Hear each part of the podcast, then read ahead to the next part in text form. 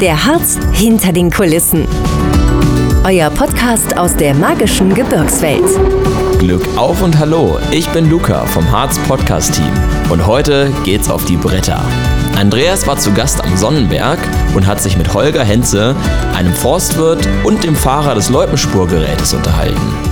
Dabei erfährt er nicht nur, wie viel Schnee liegen muss, um eine anständige Loipe zu spuren, sondern auch, warum das Fahren eines Loipenspurgerätes ein besonders angenehmer Job für einen Forstwirt im Winter ist. Ich bin heute hier am Sonnenberg und stehe vor einem der vier Loipenspurgeräte, mit dem im Nationalpark Harz die Langlaufloipen gespurt werden. Darüber möchte ich mich mit Holger Henze, einem der Fahrer dieser Spurgeräte, unterhalten. Herr Henze, erst einmal herzlichen Dank, dass Sie sich dafür die Zeit nehmen. Jetzt ist das Loipenspuren ja wirklich kein normaler Job. Wie sind Sie denn dazu gekommen? Ja, da kommen wir dazu, hm, hat sich vor zwölf Jahren angeboten. Ein Fahrer hat aufgehört. Dann hat unser Einsatzleiter Henning Ohmes gefragt in der Forstwirtrotte, wer würde noch fahren. Dann habe ich gesagt, okay, ich gucke mir das mal an und seitdem bin ich dabei. Also sprich Forstwirt, Forstwirtrotte heißt normalerweise ist Ihr Job im Nationalpark ein anderer. Ja, mein Job im Nationalpark ist normalerweise Forstwirt in der Revierförsterei Acker und Bruchberg. Und was sind da so die normalen Tätigkeiten? Normale Tätigkeiten, Waldumbau, Waldpflege, Pflanzungen, ähm, Verkehrssicherungsmaßnahmen, Holzerntemaßnahmen, wenn sie noch stattfinden. Äh, Geländerbau, Besucherlenkung, alles ja. was dazu gehört. Und zum Winter dann halt was ganz Spezielles. Ähm, vielleicht fangen wir einfach mal im Herbst an. Ich denke mal, auf das Ganze muss sich ja auch vorbereitet werden. Ne? Ähm, wann gehen so die Vorbereitungen für die, für die Wintersaison, also für die Spuren der Loipen los? Also die Vorbereitungen fangen meistens im Oktober schon an, indem wir die Loipen abgehen, indem wir an schwierigen und gefährlichen Stellen Stangen stecken. Das sind die Vorbereitungen, die wir im Vorfeld treffen. Ne, die Ranger stellen ab Oktober ungefähr die Loipenschilder auf. Also Vorbereitung ist auch eine ganz schöne Arbeit schon, ja. Und äh, für wie viele Kilometer Loipen machen Sie das hier in der Gegend? Wir auf Sonnenberg sind ungefähr zwischen 50 und 60 Kilometer Loipen haben wir. Okay. Wissen Sie auch insgesamt, wie viel der Nationalpark betreut? Also insgesamt, ich weiß, die niedersächsische Seite betreut ungefähr 120 Kilometer Loipe. Hm. Ja, wir sprechen ja für den gesamten Harz, aber da ist auch außerhalb des Nationalparks mit dabei, reden wir von rund, 100, äh, von rund 500 Kilometern. Von daher ist das schon ein ordentliches Netz, äh, was man da betreut. Dann sind es die Loipenspurgeräte, ähm, die dann ja praktisch die Arbeit machen. Was sind das für Geräte? Ja, wir haben den Pistenbully, den 100er. Das ist der kleinste von Pistenbully. Das sind also die gleichen, die auch auf den alpinen Pisten rumfahren, ja? Mm, auf den alpinen Pisten sind es meistens die 200er und 400er. Also wesentlich größere Geräte, breiter, stärker. Der 400er hat ein Seil dran für zum Abseilen. Das heißt, hier sind sie so dimensioniert, dass sie auch über die Waldwege kommen praktisch, ja? Genau, wir können gar keine größeren gebrauchen, weil unsere Loipenbrücken sind vier Meter. Das Gerät hat eine Auslage von vier Meter, also breiter dürfen sie gar nicht werden. Wie viel PS hat so ein äh, Gerät? Der 100er hat 170 PS. Das ist schon einiges, wenn man es auch, äh, wenn man es nimmt und, und, man hört es ja auch, wenn es durch den Wald kommt. Also von daher, es macht schon ordentlich, ähm, macht was her. Aber ich, wenn ich es mir angucke, sage ich mal, von den vier Metern Spurbreite sind ja bestimmt über zwei Meter Kette. Ähm, wie läuft es, wenn man, den, wenn man über den Waldboden auch gerade im Nationalpark fährt und auch über Wiesen? Ähm, ist das ein Problem für, für die Umwelt, dass, dass man mit Ketten darüber fährt? Also für die Umwelt ist es kein Problem. Die Ketten verteilen das Gewicht gleichmäßig und von daher ist der Bodendruck nicht so hoch, als wenn man mit dem Auto drüber fahren würde. Das heißt praktisch dann hier vorne mit der Schaufel wird dann erstmal so der neu gefallene Schnee etwas äh, platt gemacht und etwas weggeschoben. Das ist so, denke ich, der erste Schritt. Und dann, wenn man hinter das Gerät geht, sieht man da ja etwas, was jetzt nicht so alltäglich ist. Womit dann gehe ich mal davon aus, die Spur gemacht wird. Vielleicht können Sie noch mal kurz erklären, wie die Spur in Schnee kommt. Okay, wir haben vorne zwar ein Räumschild dran, das benutzen wir nur, wenn wir Schneeverwehungen haben, um es glatt zu ziehen. Das meiste passiert hinter dem Gerät. Hinter dem Gerät ist eine Fräse. Die Fräse lockert den Schnee auf, so dass wir eine glatte Oberfläche haben. Dahinter hängen zwei Spurplatten, die können wir runter machen. Wir können den Druck einstellen, wir können die Tiefe der Fräse einstellen, je nach Witterung, je nach Schneeverhältnissen, was wir gerade brauchen, um eine gute Spur hinzukriegen. Und dann fräsen wir quasi erst auf und dann wird durch die Spurplatten die klassische Loipe gelegt. Was brauchen Sie dafür für Voraussetzungen? Also wie muss der Schnee beschaffen sein oder wie viel Schnee muss es sein? Wie kalt muss es sein? Also wir haben, fangen an bei 20 cm Schnee zu spuren auf den Fahrwegen, wo wir eine Loipe liegen haben. Und ähm, wenn es kein Fahrweg ist, wo eine Loipe drauf liegt, brauchen wir so zwischen 40 und 50 cm Schnee, um eine anständige Spur hinzukriegen.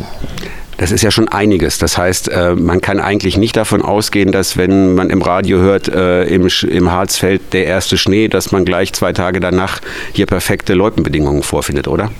Nein, das kann man nicht erwarten, weil wir, wir, wir fahren auf Kette und wenn wir nur eine Auflage von 10 cm Schnee haben, dann ist das zwar weiß und man könnte auch schon sich eine Spur treten, bloß die Kette geht durch die 10 cm Schnee durch, wühlt die Steine hoch und dann haben wir das ganze, den ganzen Winter Probleme, dass wir auf unserer Loipe Steine liegen haben.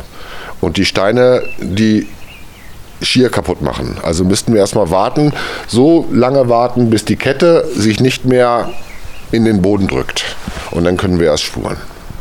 Was sind das so erfahrungsgemäß? Ja gut, Sie haben es schon gesagt, so 20 bis 50 Zentimeter, die das sein müssen. Also man muss praktisch wirklich auch, wenn man dann im Harz wirklich sagt, man möchte, man möchte gespurte Loipen haben, darauf achten, dass man ein paar Tage lang kalte Temperaturen und vorher am besten ordentliche Schneefälle hatte. Ne? So ist das. Also 20 Zentimeter Schnee sollten es schon sein.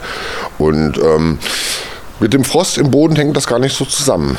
Das ist zwar schön, wenn wir Frost im Boden haben, dann bleiben die Leuten länger liegen, weil eben halt von unten nicht auftauen, aber das äh, spielt nicht so die große Rolle. Und manchmal ist es auch nicht gut, wenn wir zu viel Frost haben, wie wir jetzt zum Beispiel jetzt im, zum Ende des Winters hatten, dann ist es wieder die Schwierigkeit, die Läufe rauszufräsen und eine neue reinzukriegen, weil der Schnee so kristallisiert ist, dass man hinten nicht mehr kompakt pressen kann. Wie läuft das so während der Saison ab? Also äh, wann fangen Sie an zu spuren? Wie ist, ist das so ein kompletter Arbeitstag dann oder wie läuft so eine, so, so eine Loipenpflege, sage ich mal, klassischerweise ab?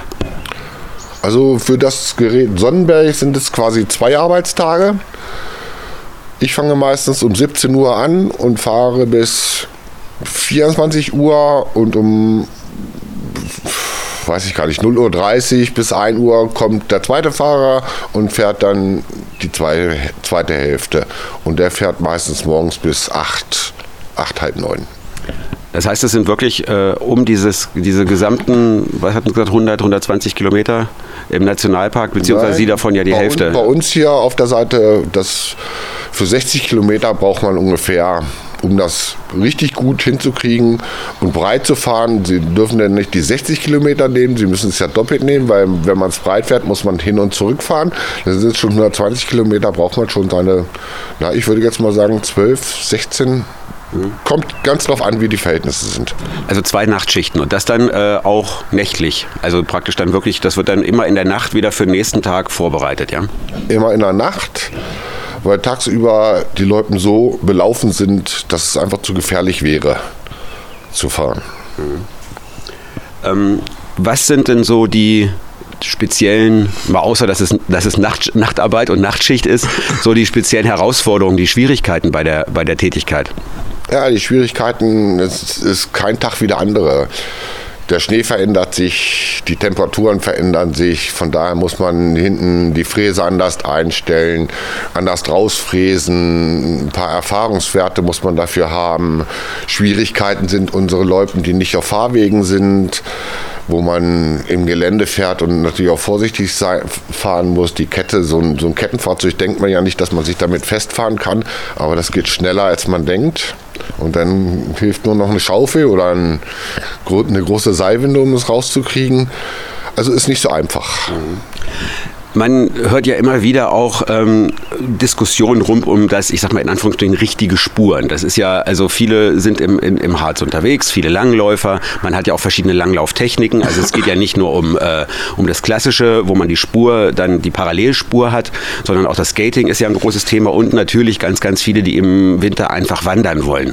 Wie ist denn hier in der Gegend das so, sage ich mal, das Verhältnis äh, jetzt untereinander? Das ist eine Sache, aber es gibt ja eigentlich ein Angebot auch für alle. Also man kann skaten, man kann langlaufen, man kann wandern, richtig? Also ja, das Angebot probieren wir immer für alle drei Gruppen hinzukriegen. Die Schwierigkeit besteht darin nur Anfang der Saison, wenn wir noch nicht genug Schnee haben und die Leute nicht richtig breit fahren können. Weil wenn wir sie breit fahren, schieben wir meistens die Gräben mit zu und nutzen die, die, die, die, die Wegegräben mit. Dazu brauchen wir aber auch erstmal mit Sicherheit 30, 40 Zentimeter Schnee, um die Gräben zuzukriegen. Am Anfang ist es dann schwierig, am Ende sind die Leute so breit gefahren, dass man klassisch an die Seite legen kann und daneben oder in der Mitte Skater und Fußgänger eigentlich noch gut unterkriegt. Ähm, das heißt, äh, es gibt hier in der Gegend dann auch ausgewiesene, wirklich präparierte Winterwanderwege. Das Präparieren ist nicht nur für das, Lang, für das, äh, für das Langlaufen. Nein, wir haben auch ausgewiesene Winterwanderwege und die werden dann eben halt auch so präpariert. Man sieht es dann auch, dann wird nur geplättet, keine Spur reingelegt. Und ähm, in den letzten Jahren hat sich eben halt so gehäuft, ich weiß nicht, ob es mit Corona nur zu tun hat, dass der Harz eben halt auch viele ähm, Familien anzieht und die dann einfach nur mal mit einem Schlitten oder mit den Kindern durch den Schnee laufen wollen. Und da will man natürlich auch, auch ein Angebot für schaffen. Und das probieren wir, indem wir die Leute so breit wie möglich fahren, dass, dass sich eigentlich jeder wohl drauf fühlen kann. Fühlt sich jeder wohl drauf? Wie sind so die Reaktionen, die Sie mitbekommen? Die meisten fühlen sich wohl. Hm. Das heißt also, man, die, die, die Reaktionen, die Sie bekommen auf die Tätigkeit, ich meine, wenn Sie eine Nachtschicht fahren, äh, werden Ihnen ja wahrscheinlich nicht so viele Leute begegnen. Aber was sind so, was sind so die Reaktionen der, der Besucher, der Gäste, der Nutzer der ganzen Sachen, wenn Sie, sie ihnen, ihnen doch mal begegnen? Also wir fahren auch manchmal tagsüber, wenn jetzt zum Beispiel in der Nacht so eine kalten Temperaturen waren, dass wir keine anständige Spur reinkriegen oder es dreimal fahren müssten, dann fährt man auch mal tagsüber. Und dann sind die Kritiken eigentlich durchweg durchweg positiv. Das ist ein Feedback, was man sonst als Forstwirt nicht so bekommt bei der Arbeit. Man muss ja auch als Hintergrund dazu sagen, ähm, das ist ja auch ein Angebot, was allen, den Einheimischen, den Gästen und so weiter, auch ja kostenfrei zur Verfügung gestellt wird. Und das ist ja auch eine, eine besondere Situation. Also Sie sind ja praktisch Mitarbeiter des Nationalparks, aber dem Nationalpark, wenn ich es richtig verstanden habe, dem gehört ja das Loipenspurgerät nicht. Das ist ja praktisch eine, eine Kooperation von vielen, die das hier den Gästen möglich machen, richtig? Jawohl, so ist das. Ich bin Angestellter des Nationalparks. Das Loipenspurgerät gehört der Bergstadt Braunlage und das ist eine Kooperation von den Anliegergemeinden, die äh, das Gerät finanzieren und zum Wohle der Touristen und auch der Einheimischen, die sehr gerne auf unseren Läupen unterwegs sind, geschaffen wurde. Ähm jetzt noch mal so ein bisschen was äh, Persönliches zu der Arbeit. Das ist ja was, was ist ja wirklich was, was ganz Besonderes. Was macht Ihnen daran eigentlich am meisten Spaß? Am meisten Spaß. Also erst, ich fange erstmal so an. Ich habe mir das damals überlegt, weil als Forstwirt im Winter draußen zu arbeiten, immer nass, immer kalt. Und dann kam das Angebot trocken, warm. So, das war schon mal die erste Entscheidung. Und ähm, Spaß machen tut mir einfach daran. Ich sehe sofort, was ich geschaffen habe. Sehe vor mir die alte Loipe, die zerstört ist, gucke nach hinten raus und sehe eine super präparierte Leute, Loipe und die Leute freuen sich immer halt einfach drüber, dass man, wer möchte nicht gerne in eine unbenutzte Loipe einsteigen oder in eine schöne Loipe einsteigen? Jeder eigentlich. Ja. Ähm, was sind denn so wir fragen häufig dann auch im Rahmen dieser, dieser Podcast-Serie so nach, nach, nach kuriosen oder besonderen Momenten. Was sind denn so, sage ich mal, besondere Momente, die Sie da im Rahmen der jetzt, ich glaube, was haben Sie gesagt, um rund zehn Jahre, diese zwölf Jahre, die Sie das machen, ähm, da so erlebt haben? auch besondere Momente ist auch gerade ein besonderer Moment. Moment, wenn kommt man schon mal dazu, als Forstwirt ein Interview zu geben oder Filmdreharbeiten oder auch mal die Presse mitzunehmen, um die Arbeit eben halt auch mal wirklich zu dokumentieren und auch mal nach außen zu zeigen, dass es nicht so einfach ist, die Arbeit. Und eben halt ne, die Arbeitszeiten nicht so, wie man sie normalerweise als Forstwirt kennt, sind. Aber das, vielleicht ist die Flexibilität der Arbeit auch das Schöne daran. Ja. Da kann ich mir gut vorstellen. Und das ist ja auch wirklich, also ich stelle mir dann auch das vor, dass man praktisch ja mehr oder weniger zu den Zeiten, wo sie unterwegs sind, ja auch so die, die Landschaft mehr oder weniger für sich selber hat, oder? oder? Man ist nie allein in der Loipe, auch mitten in der Nacht ist man nicht allein in der Loipe. Es kommen man immer wieder Skifahrer entgegen, die mit Flutlicht auf dem Kopf unterwegs sind. Ja, es sieht auch jeden Tag anders aus, wenn Neuschnee gefallen ist, die kleinen Fichten ne, bilden auf einmal Figuren. Wunderschön. Ja, super. Ich bedanke mich ganz herzlich, dass Sie sich die Zeit genommen haben für heute Vormittag hier.